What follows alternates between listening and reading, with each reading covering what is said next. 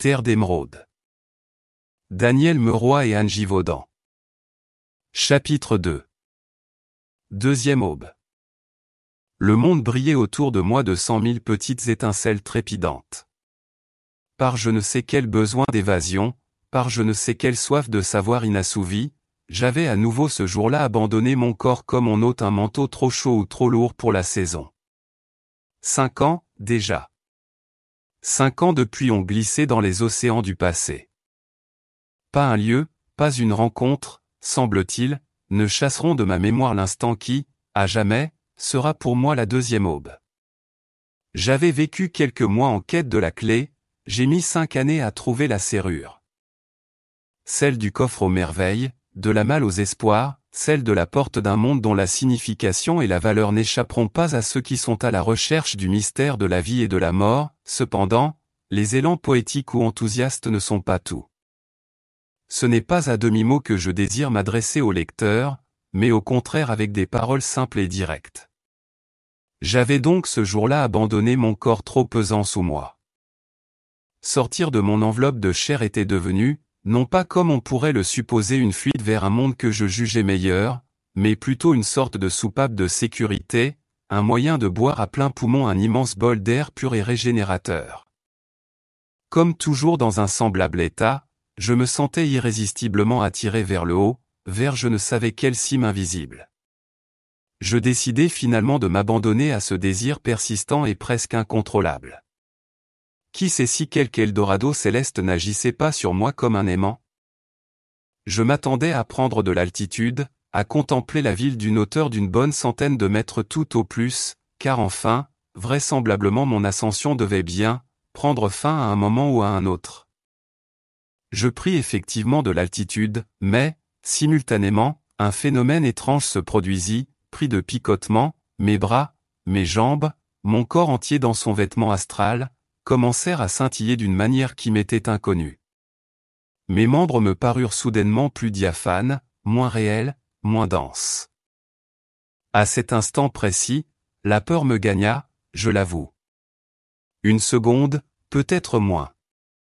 Alors, une gigantesque vague de silence engloutit mon être. Une détonation muette, toute de lumière blanche, m'a enveloppé. Plus rien n'existait qu'un très grand calme, une immense dune de douceur, pénétrante, palpable. Tout cela s'estompa progressivement comme sous l'action d'une mystérieuse gomme. De la lumière d'une blancheur extrême qui m'enveloppait encore, des formes émergèrent, floues d'abord, puis de plus en plus précises. Elles atteignirent enfin un état de netteté qui me stupéfia. Ici, en toute logique pour l'être qui a vécu un semblable instant, les mots deviennent inutiles, superflu ou totalement impuissant. Ce que j'aperçus alors dépassait en magnificence tout ce qu'il m'avait été donné de voir. Fini les petits matins gris de routine, envolés les villes de fumée et de trottoirs aux néons pleurants.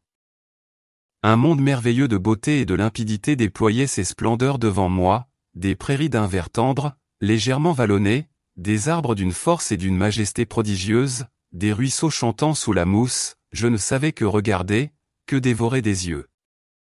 Mon corps lui-même, je m'en rendis compte rapidement, bien que gardant une luminosité très spéciale, s'offrait à moi plus réel que jamais. Ce qui m'enivra le plus, en cet instant, ce fut l'air, ou la lumière, ou encore l'atmosphère de ce lieu. Je n'aurais su donner de nom à cette substance qui embrasait tout et qui paraissait vivre en chaque atome de chaque arbre et de chaque brin d'herbe. Et toujours cette eau qui tintinabulait sous la mousse entre quelques pierres bleutées. Je restai immobile. Un être alors m'apparut sans que j'aie pu voir d'où il venait. Il s'avança vers moi, sans bruit, le sourire aux lèvres, un bras à demi tendu dans ma direction, puis il se mit à parler lentement, très lentement. Je n'entrerai pas dans le détail des paroles qu'il prononça à cet instant, ce qui sortirait du cadre de cet ouvrage, je me contenterai simplement d'en reproduire les phrases essentielles, aussi fidèlement que ma mémoire me le permet. Ne laisse aucune peur, aucune inquiétude étendre son emprise sur toi.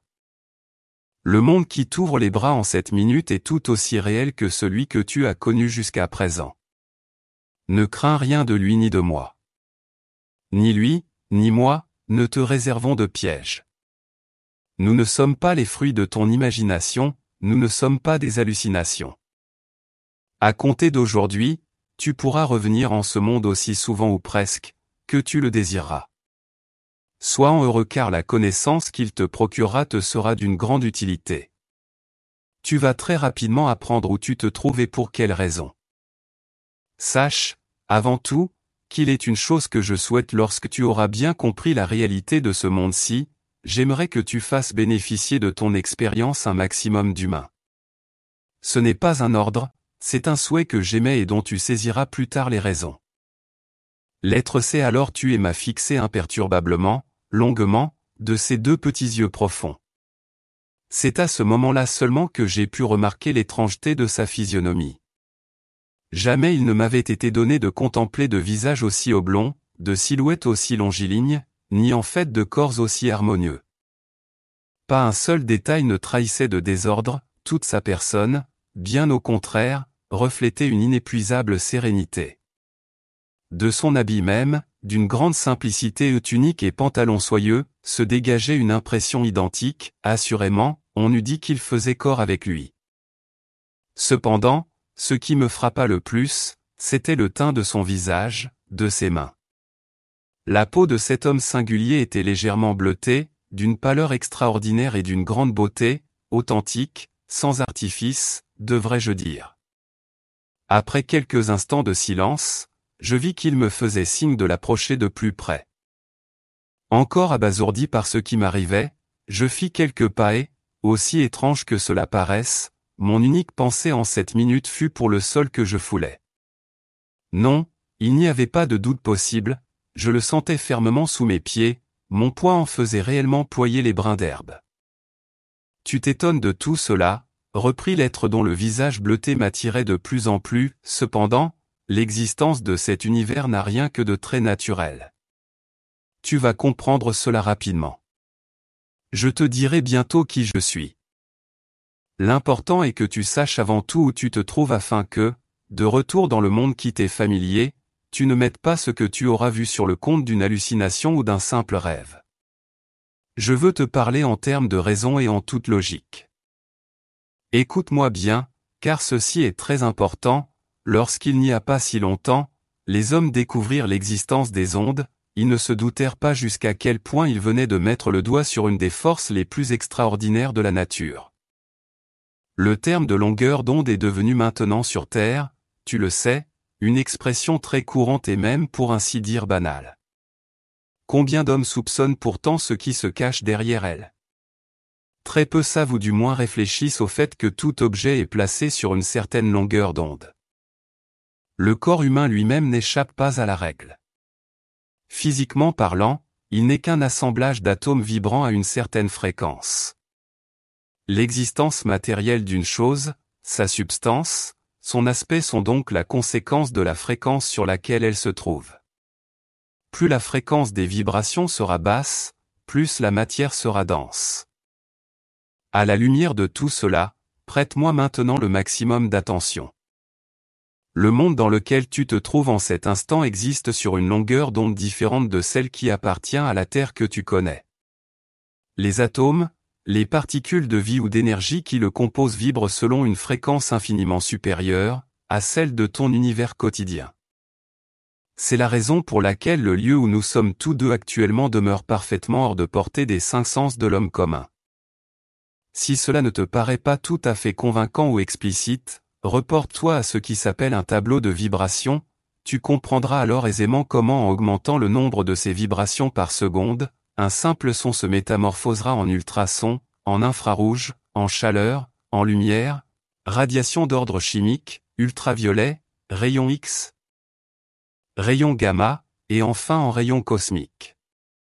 Si toute cette énumération te semble difficile à retenir, rassure-toi car tu trouveras sans peine des ouvrages scientifiques reconnus de tous, qui la reproduisent.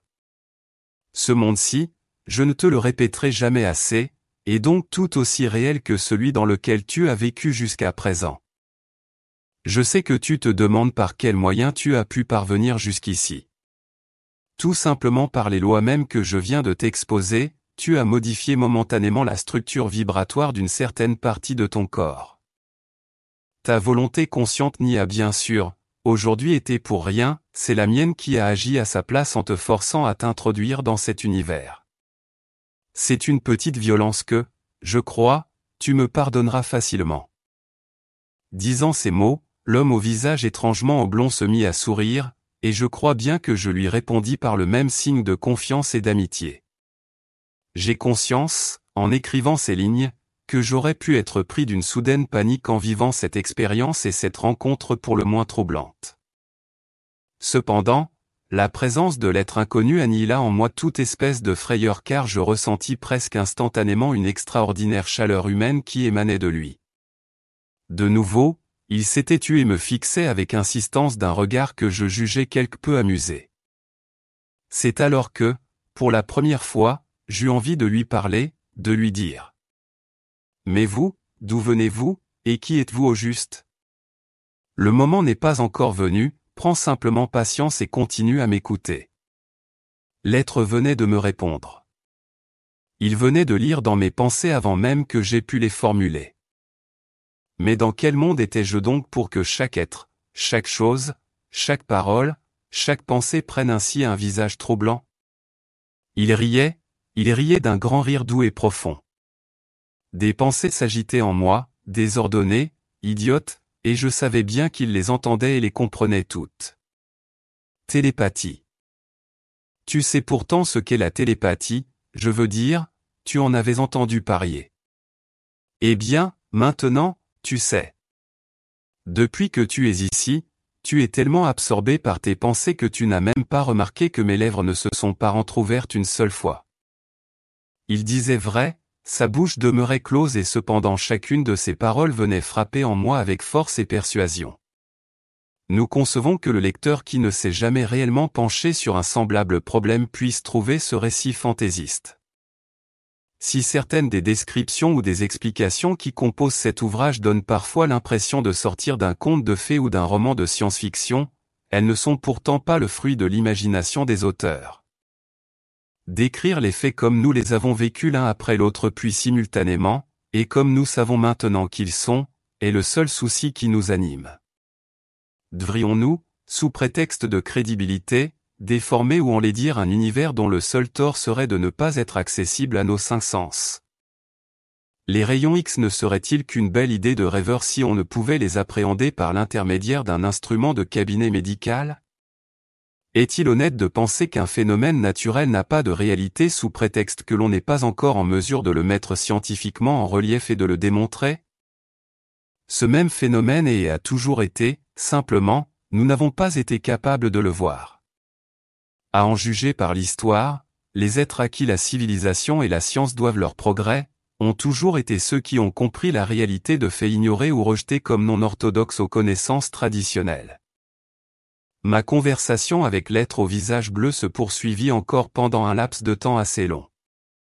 Je dis conversation, mais en vérité il s'agissait plutôt d'un monologue, car en schématisant, mon activité se réduisait essentiellement à faire fonctionner une paire d'yeux et d'oreilles.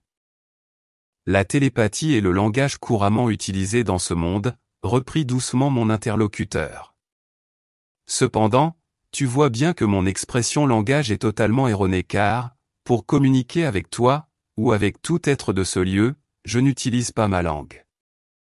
Ici, nous transmettons tous nos pensées de cerveau à cerveau ou d'esprit à esprit, comme il te plaira. Les ondes émises par le cerveau humain et qui sont actuellement étudiées avec sérieux sur Terre, se trouve ici plus que centuplé, ce qui nous amène à les utiliser tout à fait naturellement.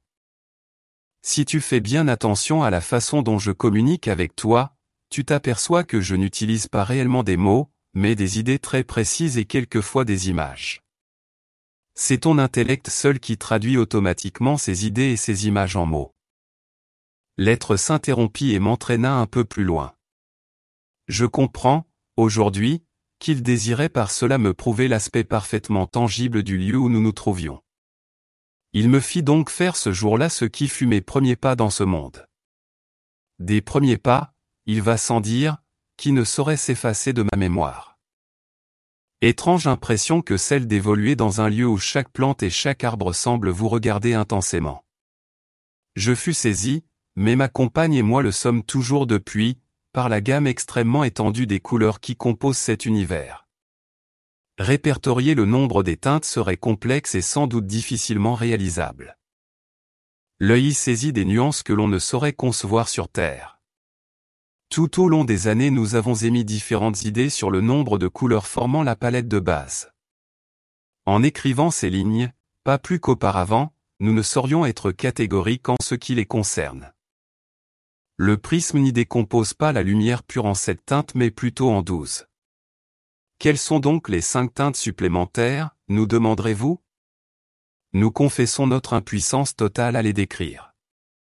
Nous ne connaissons aucun mot qui puisse les qualifier, aussi approximativement soit-il. Cela ne doit pas surprendre le lecteur outre mesure. Il n'ignore sans doute pas qu'il existe sur Terre des peuples ou des peuplades dont les perceptions visuelles sont tout à fait différentes des nôtres en ce qui concerne le nombre des couleurs de base. Tu te trouves dans l'univers astral, reprit l'être qui me servait de guide. Du moins, c'est ainsi que l'on baptisait la minorité des hommes qui, sur Terre, connaissent son existence. Le corps que tu utilises n'est autre que ton corps astral, il est le double exact, la réplique si tu préfères, de ton corps de chair. Tu t'en es douté, je suppose, lorsque pour la première fois tu as pris conscience des détails du dédoublement. Si je m'attarde sur ce point, vois-tu, c'est parce qu'en règle générale, les choses ne se passent pas avec autant de précision chez tous les individus.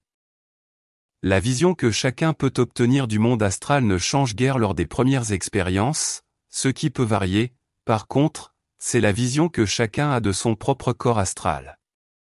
En ce qui te concerne, tu as pu voir tes membres très nettement et très rapidement. C'est une exception, car dans la majorité des cas, l'être en état de dédoublement ne perçoit de son corps astral qu'un vague nuage lumineux de forme ovoïde. Au fil des jours, tu comprendras pourquoi tu as eu la chance d'échapper à la règle. Afin d'avoir la compréhension des phénomènes que tu vas rencontrer dans ce monde, il est indispensable que tu récapitules en toi-même le chemin que tu as suivi, phase par phase, pour parvenir jusqu'ici. Non, dit-il, tout en me quittant des yeux, non, retourne plus loin en arrière, jusqu'à la première découverte de ton corps lumineux.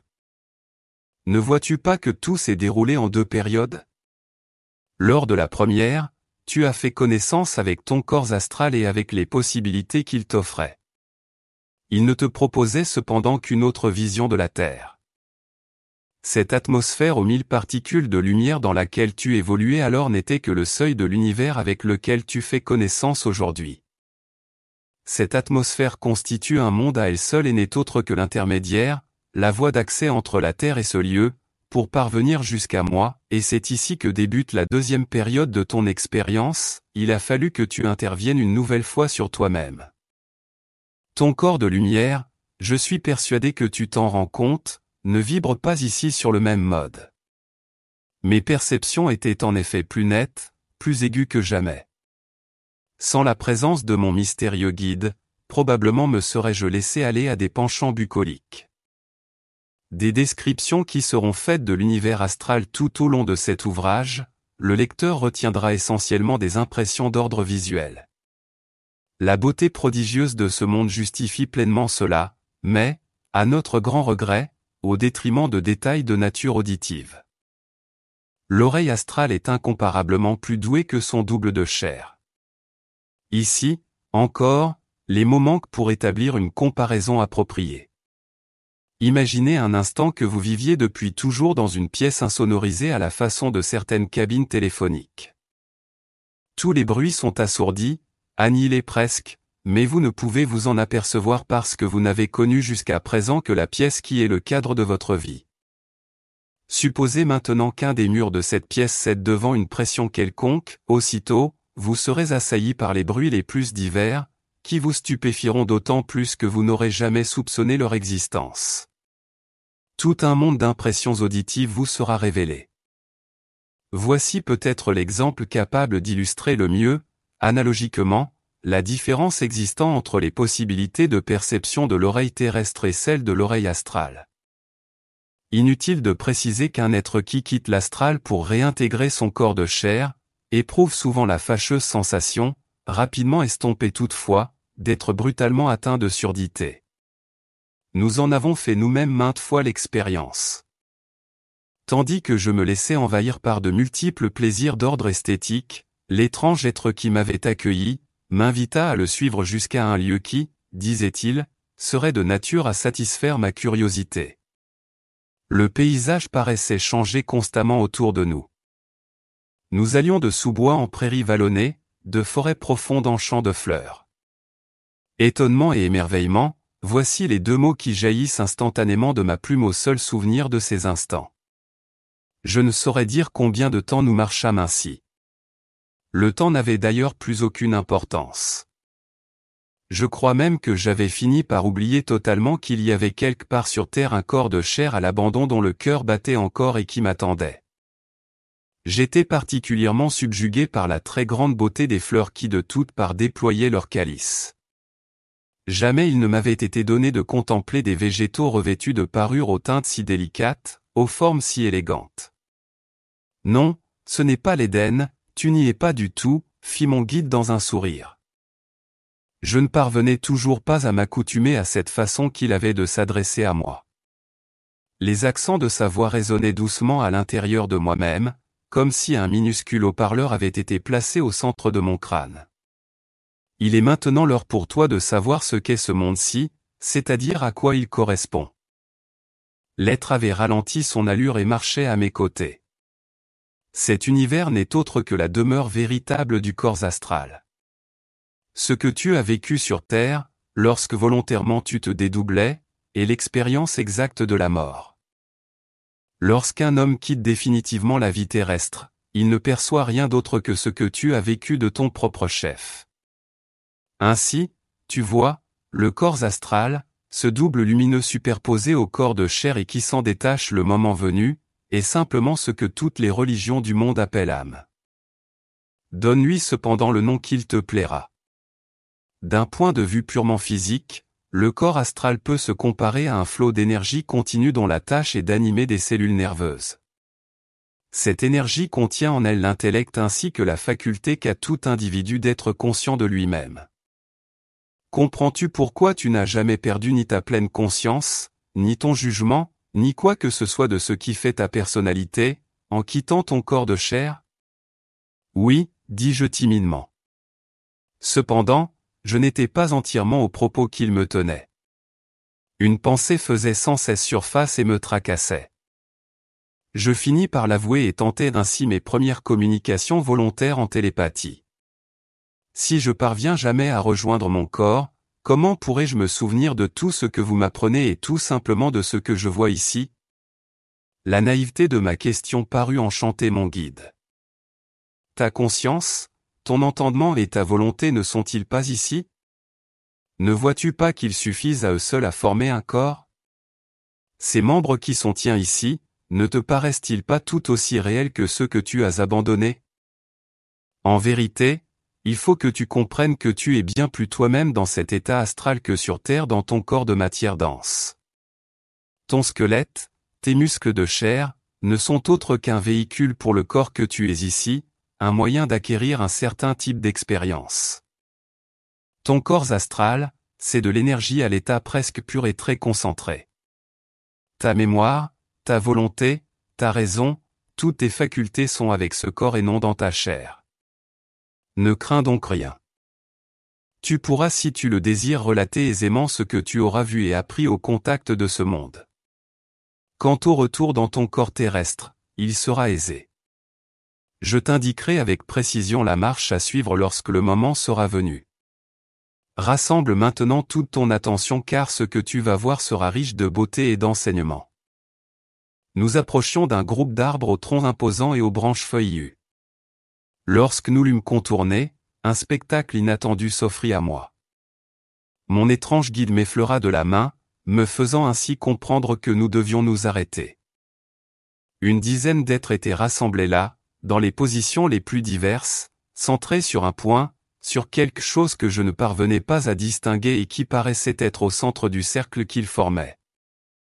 La variété de leurs costumes me frappa, dans une longue et ample robe paysanne, une jeune femme semblait suivre la mode du début du siècle dernier. Ses voisins portaient des vêtements que je jugeais plus récents quoiqu'assez curieux, pour je ne sais quelle raison, leur texture, peut-être, ou simplement leur teinte. Seul un homme à qui je donnais une cinquantaine d'années était presque nu. Un tissu de couleur bleue, drapé autour des reins, faisait office de pagne. Aucune parole, aucun son ne sortait de ces êtres. Tous paraissaient absorbés par quelque besogne mystérieuse. Certains d'entre eux, les paupières closes, avaient le visage de ceux que la méditation ou la concentration prolongée finit par rendre impénétrables. Tout était serein. La nature, luxuriante, lumineuse et protectrice, le calme profond de ces hommes et de ces femmes, tout portait au silence. J'ignorais la signification de cette singulière réunion. Instinctivement, je compris que mon guide souhaitait que je me contente de regarder la scène sans poser de questions. Mon attente fut de courte durée. Au ras du sol, au centre du cercle formé, de minuscules étincelles blanches naquirent de je ne sais où. En fait, elle me paraissait surgir du cœur même de l'atmosphère, ou de la lumière extrêmement vivante, presque palpable, qui pénètre et nourrit cet univers entier. Les étincelles se firent de plus en plus blanches puis leur éclat se ternit légèrement. Elles disparurent soudain. Je me rendis enfin compte qu'elles avaient fait place à un nuage bleuté, de forme ovoïde, qui se dessinait progressivement. Sa densité augmentait avec une rapidité surprenante. On eût dit une abondante fumée de cigarettes allant vers quelque solidification. La forme donna alors l'impression de se disperser. Dès ce moment, je compris que quelque chose d'extraordinaire se produisait. Sur le sol, une silhouette humaine se dégageait lentement de la forme de brume. Quelques petites étincelles blanches firent à nouveau leur apparition et parurent se figer. Je distinguai maintenant avec précision un visage et des membres humains, puis ce fut au buste et au bassin d'émerger. Un corps humain dans sa totalité et dans la nudité de la naissance, ou de la mort, venait d'apparaître sous mes yeux. Ce n'était pas celui d'un enfant, loin de là. C'était le corps usé et décharné d'une vieille femme. Je regardais ses lèvres qui esquissaient un léger sourire et ses yeux qui avaient peine à s'ouvrir, comme si elle venait de s'éveiller d'un long songe. Elle prononça doucement un mot, poussa une timide exclamation que je ne perçus pas clairement, puis dans un geste d'automate, d'une main, elle effleura son visage. Sans en saisir la raison, je me sentis ému. Il y avait quelque chose de poignant et d'envoûtant dans le spectacle de cette vieille femme paraissant naître du néant ou de l'infini. Les êtres qui l'entouraient avaient quitté leur mutisme et se pressaient autour d'elle. Dans une joie contenue et avec mille précautions, ils la relevèrent, la saisissant sous les bras. Je les entendais appeler. Anda, NDA. Le mot n'est pas resté imprimé dans ma mémoire, mais j'ai supposé qu'il s'agissait d'un prénom. Je me suis alors tourné vers mon guide que ce fut à cause de mon regard interrogatif ou de mes pensées bouillonnantes, il parla ainsi, c'est à une naissance que tu viens d'assister. Ce monde, tu dois maintenant t'en douter, et celui qui accueille les êtres humains après la mort de leur chair. Pour parvenir jusqu'ici, cette vieille femme vient d'emprunter un chemin identique au tien. La seule différence est qu'elle a quitté pour toujours son vieil habit d'os et de chair. Elle a brisé le lien qui l'Y rattachait. Lors de ton prochain dédoublement, tandis que tu flotteras encore au-dessus de ton corps, tu remarqueras qu'une sorte de cordon ombilical relie ton être astral à ton être physique. Ce cordon s'offrira à ta vue sous la forme d'une mince bande argentée, vibrant comme un ruban tendu. Voilà ce que depuis toujours les initiés nomment la corde d'argent.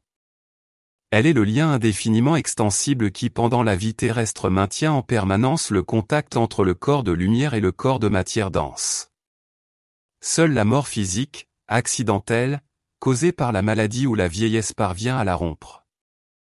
Sache que l'instant de la rupture est pour tout être, sans distinction aucune, celui de la libération de l'âme, de l'énergie animatrice. M'indiquant de la main le petit groupe qui manifestait une joie tranquille et profonde, l'homme au visage bleu continua, c'est l'heure des retrouvailles. Cette vieille femme était attendue par les membres de sa famille et par ses amis les plus chers, morts à la terre avant elle. Le recueillement qu'ils observaient depuis quelques instants n'était autre que le signe de leur travail. Le pouvoir de la pensée est infiniment puissant dans ce monde, ils l'ont utilisé afin de guider le corps astral de la défunte de la Terre jusqu'à eux. La narration de ce fait fera sans doute rire bien des hommes. Il n'y a pourtant dans ce phénomène que la stricte application des lois naturelles. Vous autres humains posez trop de limites à la nature. Laissez-vous aller plus souvent à l'observation des choses et des faits. Vos éprouvettes ne peuvent tout résoudre, tout quantifier. Pratiquez l'étude analogique et la nature se présentera à vous mille fois plus belle et plus riche. L'être avait prononcé ces mots en fixant l'horizon, l'esprit apparemment absorbé par une pensée que je ne pouvais pénétrer. Les changements sont proches. Lança-t-il énigmatique, suis-moi encore car tu ne connais rien des possibilités de ce lieu. Il existe un monde comme celui-ci autour de chaque planète et de chaque sphère de l'espace. Sache que tu es ici dans le double de la Terre, dans ce qui correspond à son corps astral. C'est une zone qui s'étend sur des milliers de kilomètres au-delà de la croûte terrestre. Il partit d'un grand rire, nulle fusée n'y pénétrera, cependant. Question de vibration. Comprends-tu, maintenant? Changer sa propre structure atomique, dégager son être profond de la matière dense, du monde physique, voilà où est le problème. Nous avions repris notre chemin et, à mesure que nous marchions, le paysage changeait du tout au tout. Les essences des arbres et des végétaux n'étaient plus les mêmes. La nature tout entière, déjà jusqu'ici prodigieusement riche, s'annonçait encore plus luxuriante. Une véritable jungle d'où émergeait, ça et là, des roches rouges déchiquetées, s'imposaient progressivement. Les fleurs, les feuilles, atteignaient des tailles à peine imaginables. C'est beau, presque trop beau. Je ne pouvais me sortir cette idée de l'esprit. Était-il possible qu'un jour ou l'autre, ce lieu finisse réellement par nous accueillir tous? Ne faisais-je pas simplement un merveilleux rêve ou n'étais-je pas le jouet de quelque habile hypnotiseur? Ces questions que j'étais encore en droit de me poser n'ont plus aujourd'hui aucun sens pour moi. La pleine lucidité avec laquelle j'ai toujours effectué mes voyages dans l'astral, la permanence des impressions, l'intérêt des discours que j'y ai toujours entendus sont au nombre des raisons qui motivent cet ouvrage. Je m'étais arrêté quelques instants afin d'admirer une immense feuille finement découpée qui barrait l'espèce de sentier que nous suivions à travers la végétation exubérante. Je crois pouvoir affirmer que sa plus grande largeur atteignait aisément les 80 cm, quant à sa longueur, elle dépassait le mètre 50. Je souris en écrivant ces lignes, parler de centimètres et de mètres est tout à fait inadéquat. À vrai dire, cela nous paraît ridicule. Le lecteur comprendra sans doute que ces termes ne sont employés que dans le dessein de donner une idée de l'ordre de grandeur d'un certain type de végétation astrale. Le tissu végétal, quant à lui, présente les qualités réservées sur Terre aux plantes sensitives. Un végétal astral, quel qu'il soit, paraît en général doué de perception et de volonté. De hautes herbes, de larges feuilles, des lianes s'écarteront elles-mêmes de votre route, vous ménageant ainsi un sentier naturel. L'univers astral est doué de vie jusque dans le plus infime de ses composants, dans le monde de l'âme, ce ne sont pas des plantes qui vous accueillent, ce ne sont pas des fleurs qui saluent votre passage. Vous jureriez que des millions d'êtres les habitent et vous suivent du regard. La luminosité et les couleurs de la végétation astrale vous coupent le souffle. L'immense feuille sur laquelle je m'étais attardé ce jour-là était d'un splendide vert émeraude, doué d'une fluorescence toute intérieure. Mon guide m'attendait à quelque distance, à la fois impassible et bienveillant. Je l'eus rejoint en peu de temps et à nouveau nous marchâmes côte à côte. De grands oiseaux sont passés au-dessus de nos têtes, c'étaient les premiers animaux que je voyais en ce monde. L'être au visage bleu-vin a prononcé une phrase qui avait déjà sonné à mes oreilles, lorsque tu auras bien compris la réalité de ce monde-ci, j'aimerais que tu fasses bénéficier de ton expérience un maximum d'hommes. Je le regardai et il plongea ses yeux dans les miens. J'étais stupéfait par sa demande. Faire bénéficier. On me prendra pour un fou. Il ne répondit pas à mon exclamation qui était une question. Simplement, il ajouta, c'est une décision qu'il t'appartient de prendre ou de rejeter. Lorsque tu auras regagné ton univers quotidien, tu comprendras mieux toute la portée de ma demande et ce qui la motive. Nous ne nous reverrons pas d'ici trois mois d'existence terrestre. Cela te laissera amplement le temps d'étudier le pour et le contre de ma requête et aussi de chercher en toi-même où est ta voie. Il y a de cela 2500 ans, je pourrais aussi bien dire 5000 ans, tout homme savait que son corps de chair était animé par une forme d'énergie qu'il appelait âme, il est superflu que je précise qu'il n'en est plus de même aujourd'hui. Les découvertes scientifiques des quatre derniers siècles, bien qu'utiles et nécessaires, ont tué chez bon nombre de tes semblables jusqu'à la notion même de l'âme. Cela est à la fois un bien et un mal. Un bien, parce qu'il est nécessaire, afin de découvrir l'impalpable en pleine connaissance de cause, d'aller jusqu'au fond des avantages et des inconvénients de la matérialité. Un mal ensuite parce que l'univers de la matière donne trop souvent l'illusion de se suffire à lui-même et de représenter la réalité totale et objective. En un mot, parce qu'il pose obligatoirement des limites. Mon guide se mit à m'expliquer que la destruction progressive de la notion d'âme avait débuté en Occident avec le XV siècle, c'est-à-dire avec ce que l'on nomme communément la Renaissance, dont la première des manifestations fut la glorification du corps humain. Ainsi que nous l'enseigne l'art de cette époque. Je fus surpris de l'entendre parler avec une grande précision des problèmes historiques propres à la Terre. Comment se pouvait-il, en un monde aussi lointain de nos préoccupations, qu'il se trouva un être et peut-être des êtres parfaitement au courant de nos interrogations et de notre passé? Cela est vraisemblablement une des questions que le lecteur est en droit de se poser. L'univers astral dans lequel nous sommes ici est celui qui appartient à la Terre, il ne faut pas l'oublier, précisa l'homme au visage bleuté devançant ainsi ma question. Il lui est rigoureusement parallèle. Tout ce qui se produit sur Terre trouve ici des répercussions et vice-versa, tout ce qui est échafaudé dans l'astral se voit appliqué sur Terre. Tu comprendras cela plus aisément et plus en détail au fur et à mesure des contacts que tu auras avec moi. Pour l'instant, je désire te montrer le visage de l'énergie presque vierge qui compose ce monde ainsi que la façon dont certains l'utilisent. Des penseurs et des chercheurs de tous ordres se sont bien souvent interrogés sur la notion de don, y a-t-il des dons? Se sont-ils demandé Des individus privilégiés naissent-ils avec des capacités très développées plutôt que d'autres? Qu'en est-il de l'hérédité, de l'éducation ou du milieu social dans ce domaine? S'ils étaient à nos côtés en cet instant, je puis t'affirmer que leurs recherches trouveraient leur aboutissement. Ouvre grand tes yeux car ce que tu vas voir s'annonce presque aussi capital que ce que tu as vu jusqu'ici. Nous arrivions à proximité d'un bloc rocheux d'une bonne centaine de mètres de haut. Épisodiquement, j'apercevais sa cime rouge qui surgissait du vert éclatant de la jungle. Notre avance était rapide. Nous nous taisions tous deux lorsque le chant d'une chute d'eau parvint à nos oreilles. Nous fûmes bientôt au pied du roc couleur de corail. J'étais subjugué par la majesté de ce pic à la silhouette dentelée s'élevant brusquement au beau milieu d'un débordement végétal sans fin. Au ras du sol, un ruban d'eau vive jaillissait du rocher pour aller se perdre en cascade quelques mètres plus bas dans un encaissement moussu. Nous concevons que l'on puisse sourire à la lecture d'une telle description. Pour certains, à n'en pas douter, elle semblera sortir d'un scénario aux allures hollywoodiennes. Qui pouvons-nous? Nous ne prendrons pas le parti d'effacer la beauté féerique d'une scène que nous savons authentique pour l'avoir vécue, afin d'être agréable à certaines personnes chez qui le médiocre ou le est devenu le seul critère de crédibilité. Un être se tenait à quelque distance de la source bondissante.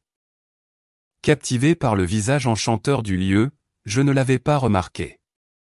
Ce fut mon guide qui, du doigt, m'indiqua sa présence. Cet être, comme tous ceux de ce monde, est une entité désincarnée, fit-il soudainement.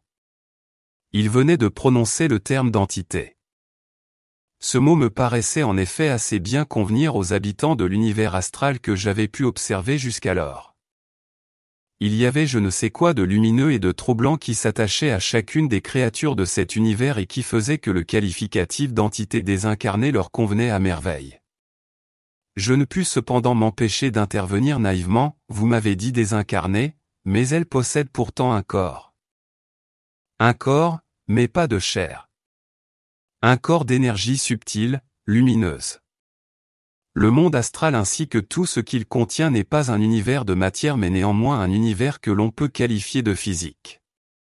Il représente le moule, le modèle de son double matériel.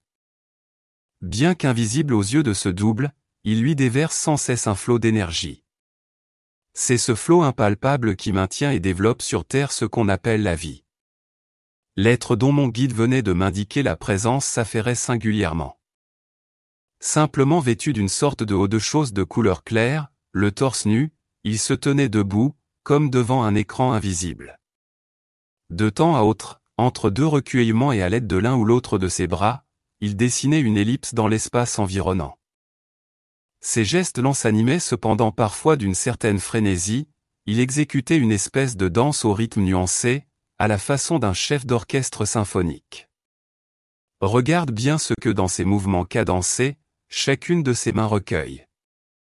C'est alors que je vis l'air, l'atmosphère ou la substance qui nous enveloppait tous, se coaguler au bout des doigts de l'entité en boule de lumière de cent nuances différentes. Je dis, se coaguler et cela n'est pas une image, à l'issue de chacun de ces gestes, le mystérieux être en haut de choses semblait extraire du spectre solaire de petites masses de couleurs vivantes qu'il figeait d'un mouvement vif sur une surface verticale, lisse, invisible, que j'estimais se trouver à un bon mètre de lui. Avec une dextérité et une rapidité prodigieuses, il créa ainsi une sorte de peinture, non figurative, étonnamment rayonnante où se mêlaient avec bonheur les tons les plus inattendus.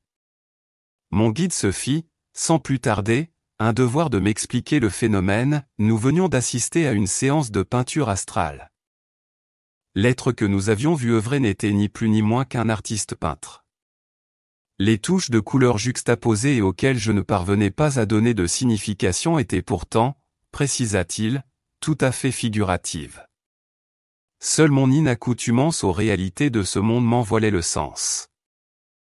Tâche de comprendre, il existe autant de différences au point de vue perception entre cet homme désincarné et toi, qu'entre un chat et toi. Ce n'est pas une question de supériorité, ni d'infériorité. Le fait est que vous ne pouvez posséder le sens des mêmes réalités, des mêmes abstractions.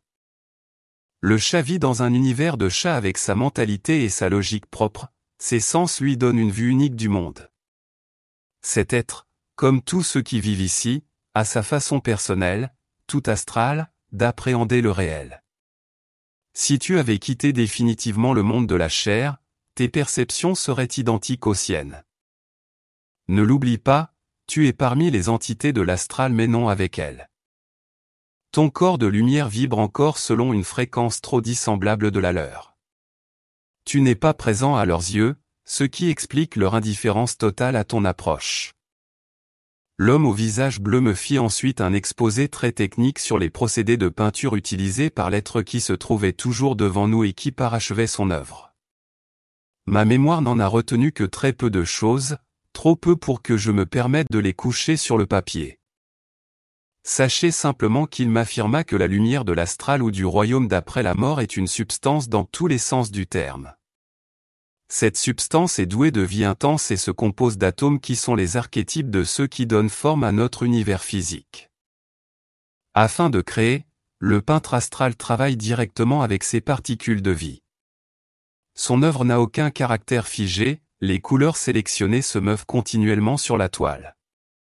L'artiste illustre de cette façon les relations privilégiées que le corps astral entretient avec la nature sublimée de ce lieu. Harmonie. S'il est une impression que je désire que tu gardes de notre première rencontre, c'est celle d'harmonie. Il n'y a que peu de temps que tu as fait consciemment ma connaissance et il y a cependant déjà beaucoup de choses que je me suis efforcé de te montrer, peut-être trop. Si ta mémoire ne parvient pas à garder le souvenir très précis de la totalité de ton expérience, garde donc dans ton cœur l'image harmonieuse de ce lieu, car l'union avec la nature, avec le cosmos tout entier, voilà ce qui manque le plus à tous les hommes de la Terre. Aujourd'hui est pour toi l'aube d'un jour nouveau. L'expérience que tu vis est réservée à peu d'être appartenant encore à un monde de matière dense. L'homme aux petits yeux profonds, visage bleu, l'homme à la présence rassurante et aux paroles chaudes, fit alors une pause. Il se mit à scruter je ne sais quoi au fond de moi-même, puis feuilleta les pages de mon âme. Il me lut de la première à la dernière lettre et renouvela sa demande, je désire que les faits soient relatés, tous, autant que tu en es capable, aussi longtemps que tu le pourras, écris, écris avec ton épouse. Je me ferai bientôt connaître d'elle. Le monde des hommes a grand besoin de certitude. Il ne comprend plus ni sa vie ni son but. Qu'il apprenne que la mort n'est pas la mort. Voilà la leçon par laquelle il saura ce qu'il est. Surtout, ne me donne pas de réponse dans l'immédiat. Ta décision quelle qu'elle soit doit être longuement pensée. Si le travail s'accomplit, si tu portes témoignage, ce sera en compagnie de ton épouse. Comme toi. Elle va loser son corps de lumière en ces lieux. Le savoir de l'un s'ajoutera ainsi aux capacités de l'autre. Vois-tu, le grand moteur qui actionne l'univers est comme un réservoir d'énergie aux deux pôles opposés mais complémentaires. La communion de vos efforts est apte à agir sur ce modèle. Vous évoluez dans une époque qui se nourrit de la presse. Offrez-lui tous deux un reportage, une histoire vécue écrite simplement, un témoignage pour tous. Mon guide fit alors quelques pas, s'assit sur l'herbe. Son regard ne me quittait pas, il éclairait ma réceptivité, mon émerveillement, mon inquiétude. C'est dans ces circonstances que je reçus, pour ce jour-là, les dernières paroles de l'être qui devait nous servir d'initiateur au sein d'un univers étrange. Tu vas réintégrer ton corps, il en est temps. Souris à ton enveloppe de chair car le sourire est son remède le plus simple. Je vis mon guide faire un signe de la main, un signe que je ne compris pas mais que je reçus comme un cadeau. Une vague de chaleur est alors tombée sur moi, un ouragan de lumière a emporté ma vue, j'ai cru tomber au fond d'un précipice mais j'ai su que ce n'était qu'au fond de moi-même. Le plafond de ma chambre était déjà là, au-dessus, dans le brouillard de mes paupières qui battaient à une grande vitesse. Mon crâne me faisait mal et mes membres ne voulaient plus m'obéir. Que allait être ma réaction face à tout cela? Les heures, les jours qui suivirent mon retour furent pénibles. Je vivais des moments d'exaltation puis d'abattement je me disais que je tenais peut-être une des preuves de l'immortalité de l'âme, que c'était quelque chose de merveilleux. Puis une espèce de refus venait prendre le dessus et faisait naître le découragement. Qui, de toute façon, pourrait me croire on me prendrait immanquablement pour un illuminé au mauvais sens du terni. Ainsi que me l'avait laissé entendre celui où il m'avait servi de guide, il me fallut quelques mois pour accepter pleinement les prodigieux instants vécus, pour comprendre enfin tout ce qui m'était, qui nous était demandé. Mon épouse était très ouverte à tout ce que je vivais et aux expériences renouvelées que j'avais tentées. Ainsi que je migrais qu'attendais, elle se mit à pratiquer le voyage astral. Ce faisant, elle renforça ma conviction. Non, je n'avais pas rêvé, elle aussi éprouvait des sensations identiques aux miennes, rapportait de ses sorties des détails que j'avais omis de lui fournir. C'est à cette époque que nous prîmes conscience tous deux que notre rencontre avait en quelque sorte été télécommandée ou prévue par une volonté qui nous dépassait. Selon l'expression consacrée, il fallait que ce soit elle et que ce soit moi. Par quel détour du destin nos deux êtres dotés des mêmes étranges capacités naturelles s'étaient-ils rencontrés?